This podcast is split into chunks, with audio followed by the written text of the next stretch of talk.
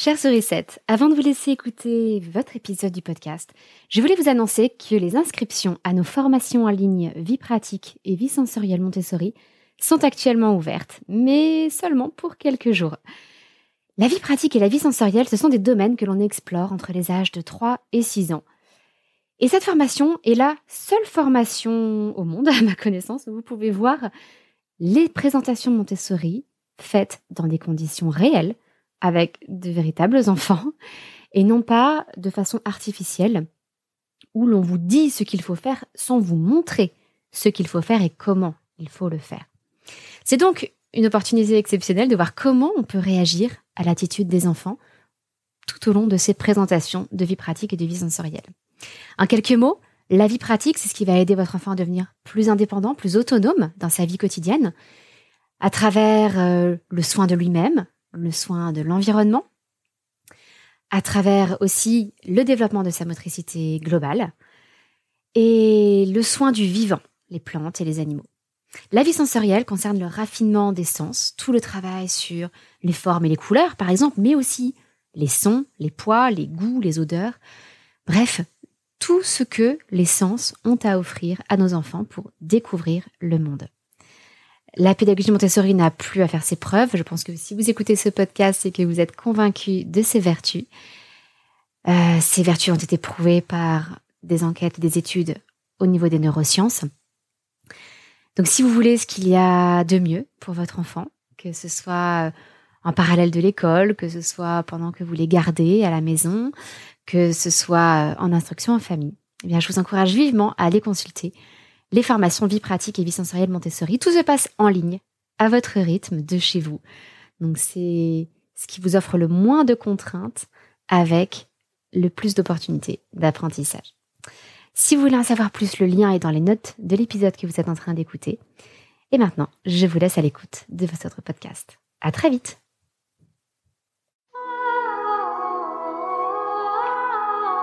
Bienvenue sur le podcast des Montessori 7, Montessori à la maison.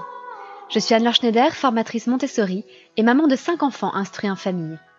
Ma mission, c'est d'aider les parents, les assistantes maternelles, bref, tous ceux que dans notre communauté nous appelons des sourissettes, à mettre en pratique la philosophie Montessori chez eux, avec leurs enfants ou les enfants qu'ils gardent.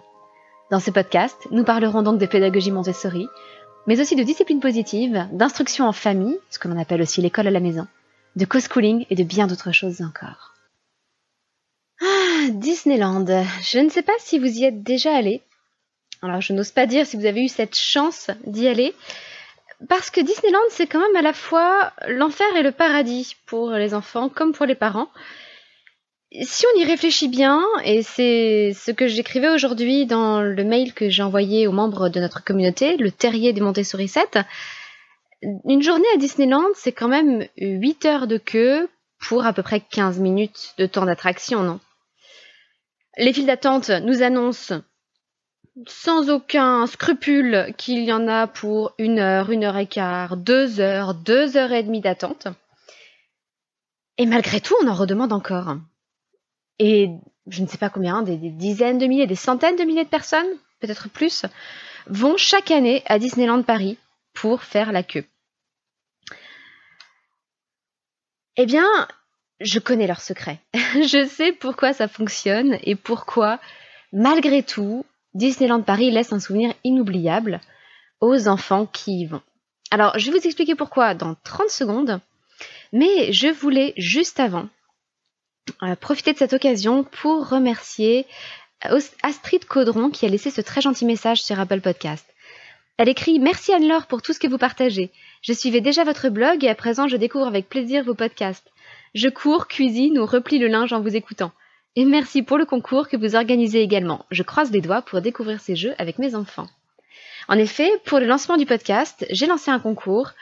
Euh, si vous faites partie des 100 premiers avis sur Apple Podcast ou iTunes, si jamais vous n'avez pas d'appareil Apple, eh bien vous avez une chance de remporter deux petits jeux de société des éditions La Caverne que nous aimons beaucoup à la maison.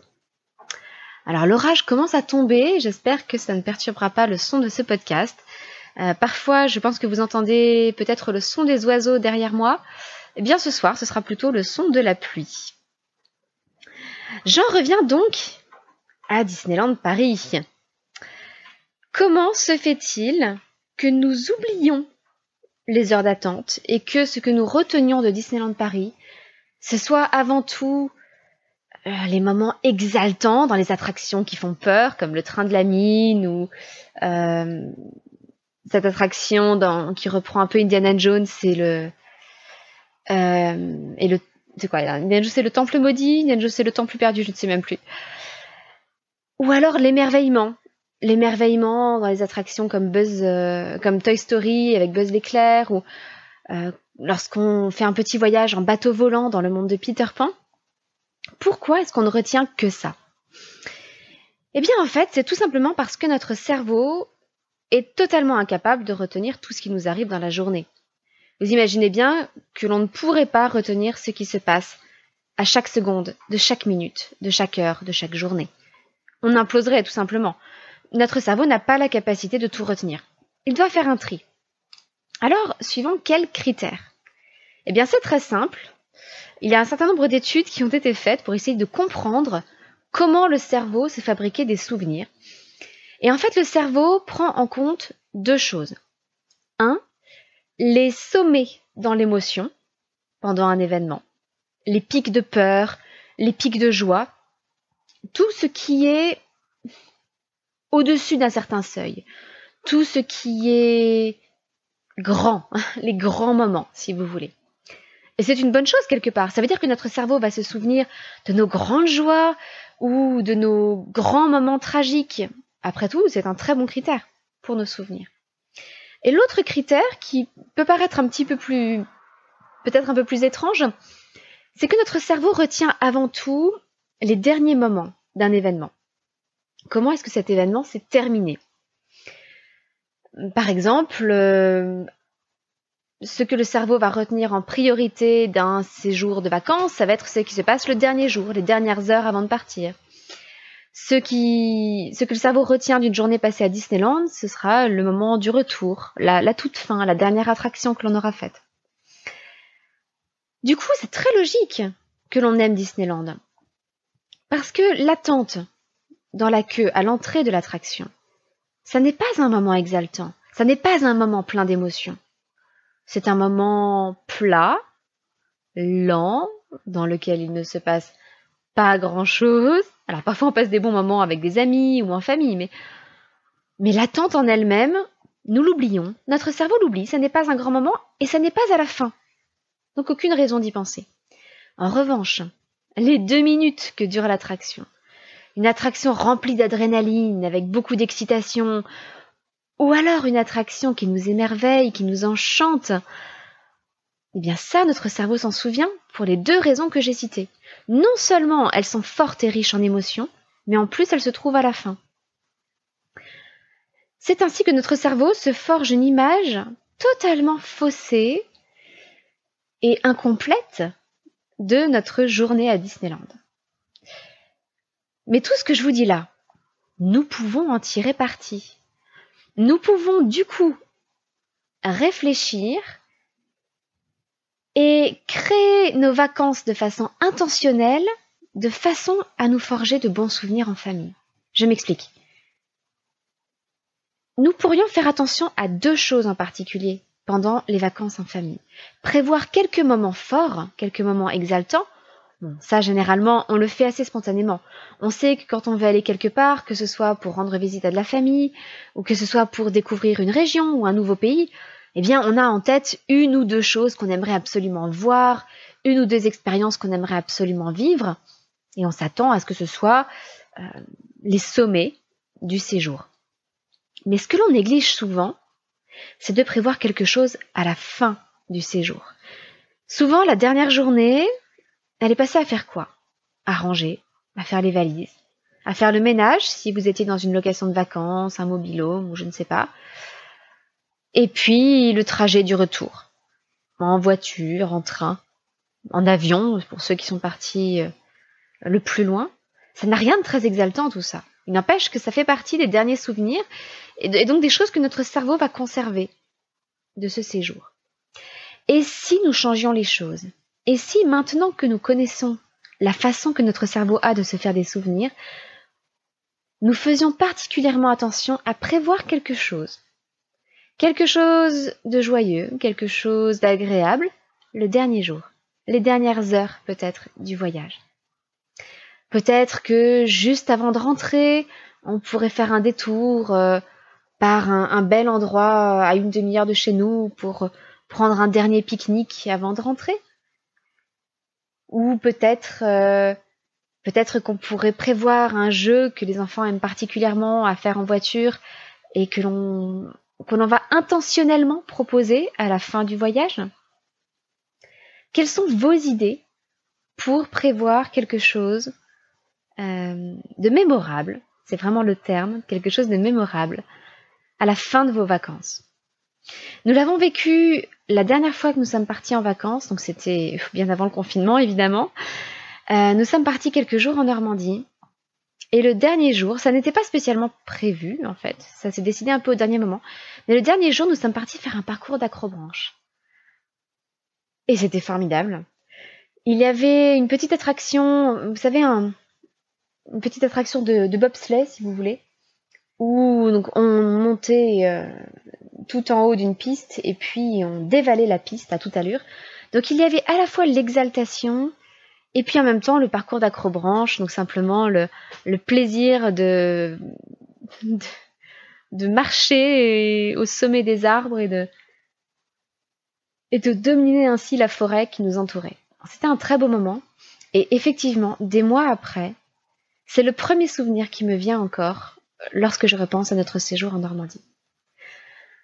Alors voilà, ce podcast est plus court aujourd'hui que d'habitude, mais je voulais partager avec vous ces, notions importantes sur le fonctionnement du cerveau et de la mémoire, justement au tout début des vacances d'été, juste avant le début des vacances d'été, pour que vous puissiez, chez vous, réfléchir et intentionnellement planifier vos vacances de façon à vous créer de beaux souvenirs en famille. Si jamais vous n'avez pas les moyens de partir en vacances ou pas l'occasion cette année parce que vous n'avez pas de vacances pendant l'été pour tout un tas de raisons, sachez que c'est exactement la même chose lorsque vous êtes à la maison. Si vous passez un, un week-end en famille, eh bien pourquoi ne pas prévoir un moment fort dans le week-end? Et un moment fort, ça n'est pas forcément une sortie à Disneyland, pas besoin que ça coûte cher ou pas besoin d'aller très loin. Comme je vous le disais, un bête pique-nique dans un bel endroit, c'est un moment fort pour, un, pour des enfants, pour une famille. Et puis, à la fin du week-end, qu'est-ce que vous pourriez prévoir? Pourquoi pas une soirée crêpe en famille? Ou pourquoi pas un dessin animé partagé tous ensemble? Ou un grand jeu de société? Vous savez que je suis particulièrement fan des jeux de société. Pourquoi pas un grand jeu de société tous ensemble là aussi? Voilà. Et si on soignait non seulement les moments forts, ce que généralement on n'oublie pas de faire, mais aussi et surtout la fin de nos journées de sortie en famille, la fin de nos week-ends, la fin de nos vacances. Alors c'est tout pour aujourd'hui. J'en profite simplement pour vous rappeler que les inscriptions à ma formation langage, lire et écrire avec la pédagogie Montessori, euh, seront closes le 10 juillet à minuit. C'est un vendredi, le vendredi 10 juillet. Donc, je vais le répéter un petit peu à la fin de chaque podcast, simplement pour que les personnes concernées n'oublient pas. Donc si vous êtes intéressé, inscrivez-vous avant cette date, car ensuite la formation va fermer pendant plusieurs mois et je ne peux pas vous dire encore quand elle va rouvrir. Donc ne laissez pas passer votre chance. C'est une formation à ma connaissance unique au monde où vous pouvez vraiment suivre un enfant qui apprend à lire et à écrire avec la pédagogie Montessori et où vous pouvez voir les présentations dans des conditions réelles. C'est-à-dire avec mon fils qui se met à faire du yoga au milieu d'une présentation, ou, euh, ou qui essaie de perforer la table avec euh, le poinçon que je lui ai proposé pour faire du poinçonnage. Donc vraiment des conditions réelles. Et je pense que c'est beaucoup plus formateur que euh, de voir un adulte faire semblant de présenter à un autre adulte. En tout cas, le lien est dans la description de ce podcast. Je vous souhaite pour ma part de bonnes vacances si vous avez la chance de partir. Et sinon, tout simplement, une très bonne journée et une très bonne semaine. Je vous dis à très bientôt, votre petite sourisette, Anne-Laure.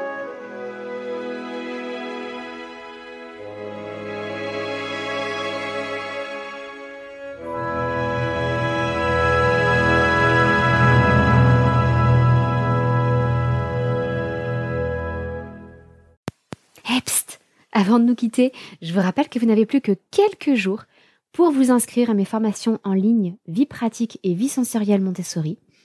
Tous les liens avec la présentation des formations, euh, les dates limites pour s'inscrire, tous les renseignements sont disponibles dans les notes de cet épisode. N'hésitez pas à suivre le lien pour en savoir plus. Et n'oubliez pas que c'est une formation à laquelle vous aurez accès à vie, que tous les avis euh, sur cette formation sont dithyrambiques. Et ça, j'en suis très reconnaissante aux toutes les stagiaires qui ont déjà suivi cette formation. Et puis que vous avez la possibilité de suivre cette formation à votre rythme. Vous pouvez le faire très très vite. Vous pouvez prendre votre temps. Si vous avez d'autres enfants plus tard, eh bien vous pouvez revisionner les vidéos, vous replonger dedans quand vous le souhaitez. Et en plus, je vous explique en détail comment réunir le matériel nécessaire pour les présentations ou comment le fabriquer vous-même avec des tutoriels, avec des explications sur ce à quoi il faut faire attention au niveau du choix des matériaux, au niveau de la taille des objets, etc. Pour que vous ayez tous les éléments afin de réellement mettre en pratique la pédagogie Montessori telle qu'elle est prévue avec un matériel de qualité, mais que vous aurez réuni ou fabriqué à petit prix. Voilà, c'est tout pour aujourd'hui. Je vous souhaite une belle découverte de ces formations et je vous donne rendez-vous très vite. Au revoir.